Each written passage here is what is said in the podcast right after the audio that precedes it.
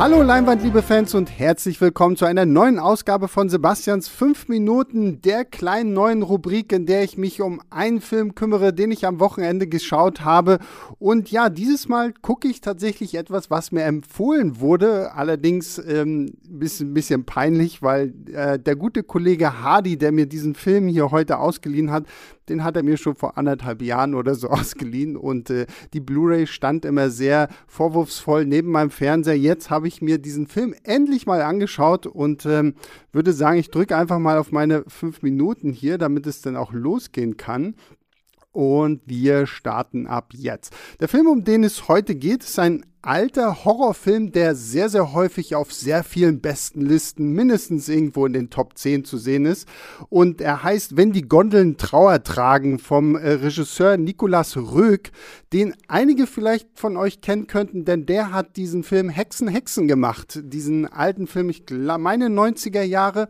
Ähm, und hier widmet er sich jetzt aber mal wirklich so einem klassischen Horrorthema.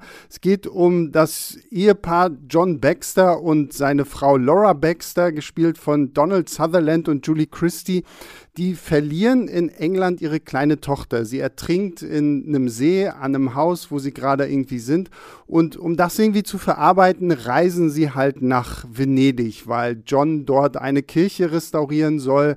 Und es wird auf einmal sehr mysteriös, weil seine Frau lernt zwei ältere Damen kennen, die Schwestern sind. Die eine davon ist blind, hat aber das zweite Gesicht und äh, erklärt der, der jungen Frau quasi, ja, deiner Tochter geht's gut und sie ist immer irgendwie bei euch und das sorgt so ein bisschen für, für Stress zwischen dem Ehepaar, weil ihr Mann will das gar nicht wahrhaben. Sie geht darin voll auf und dann passieren sehr viele merkwürdige Sachen. Man sieht äh, ein, eine kleine Gestalt in einem roten Mantel, die durch Venedig läuft, was so suggeriert, dass das die Tochter sein könnte. Und ähm, ja, ich muss sagen, der Film fängt ein bisschen schwerfällig an. So. Und dann kommt irgendwann eine skandalöse Sexszene, die damals in den 70er Jahren, als dieser Film rausgekommen ist, halt wirklich für Furore gesorgt hat. Ich finde, wenn man sich die heute anschaut, muss man eher ein bisschen schmunzeln, weil das sieht nicht so wirklich aus wie Sex, was sie da machen, sondern eher als würden die irgendwie so einen nackten Ringkampf vollführen. Also die Verrenkungen und was weiß ich nicht alles, was sie da machen, ist fast schon ein bisschen so Kamasutra. Ein bisschen amüsant, muss ich ganz ehrlich zugeben. Ähm, damals war das wirklich großer Skandal. Man, ist, man hat den sogar unterworfen, äh, man hat den sogar vorgeworfen, dass sie tatsächlich echten Sex hatten, das ist natürlich irgendwie auch nur irgendwo so durch den ganzen Skandal entstanden.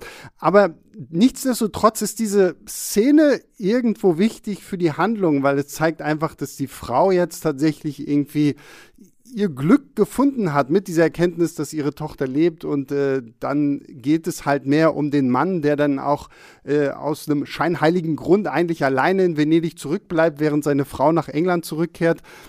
Und er fängt an, halt Dinge zu sehen, Dinge zu sehen, die er nicht so wirklich einschätzen kann, glaubt, dass seine Frau entführt worden ist und sowas alles. Und dann, dann fängt dieser Film an, wirklich fantastisch gut zu werden und auch wirklich sehr, sehr spannend zu werden. Venedig selbst wird zu einem krass guten Charakter, der auch gut umgesetzt wird. Diese ganzen engen Gassen, dann diese Sackgassen, die plötzlich irgendwo an irgendeiner Wasserstraße enden.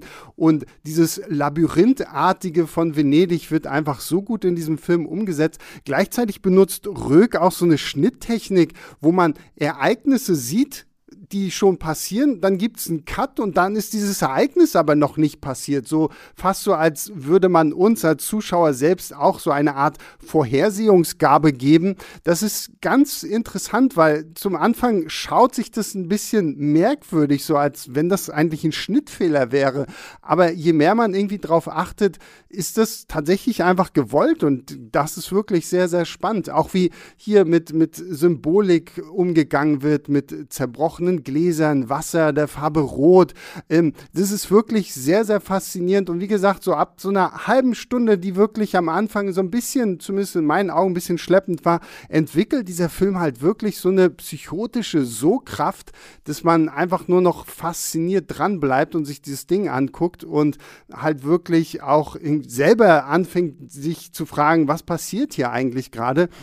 Äh, Donald Sutherland in der Hauptrolle fantastisch. Also wie der hier auch langsam irgendwie an all diesem Irrsinn zugrunde geht, ist wirklich unglaublich gut. Auch von ihm geschauspielert. Auch Julie Christie als seine Frau ist fantastisch. Aber eben der Film an sich, die ganze Machart, Venedig als Stadt wird irgendwie auch ein guter Charakter. Und ich glaube, wenn die Gondeln Trauern tragen, ist so, so, so ein Film, den muss man sich tatsächlich ein zweites Mal anschauen. Beim ersten Mal im hat man damit wahrscheinlich noch irgendwie so ein bisschen Schwierigkeiten. Ich glaube, das ist so ein Film, ein zweites Mal anschauen, dann erkennt man noch viel mehr die Zusammenhänge, was irgendwie hier, wo schon, wo drauf hindeutet.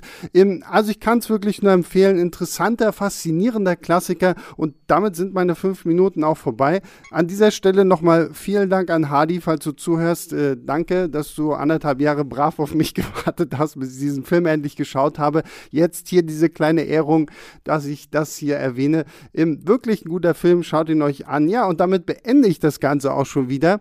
Ähm, ihr könnt mir, wie gesagt, auch immer gerne eure Vorschläge schicken. Einfach an leinwandliebe.filmstarts.de. Ich schreibe mir die alle auf eine Liste, die nicht äh, kürzer wird, sondern immer nur noch länger und noch länger und hoffe, dass ich sie irgendwann mal irgendwie abarbeiten kann damit verabschiede ich mich jetzt. Wir hören uns zum regulären Podcast wieder immer am Donnerstag. Bleibt mir bis dahin gesund, genießt das schöne Wetter, guckt trotzdem irgendwie ganz viele Filme, geht ins Kino, wenn ihr endlich wieder ins Kino gehen könnt bei euch und wir hören uns beim nächsten Mal wieder. Bis dahin, ciao, ciao. Leinwandliebe und Sebastians 5 Minuten sind Filmstarts-Podcasts der Webedia GmbH. Moderation und Schnitt Sebastian Gertschikow, Produktion Tobias Meyer, Monique Stibbe und Nina Becker. Die Songs Take a Chance und Easy Jam im Intro und Outro kommen von Kevin McLeod. Die Links zur Musik und zur Lizenz findet ihr in den Shownotes.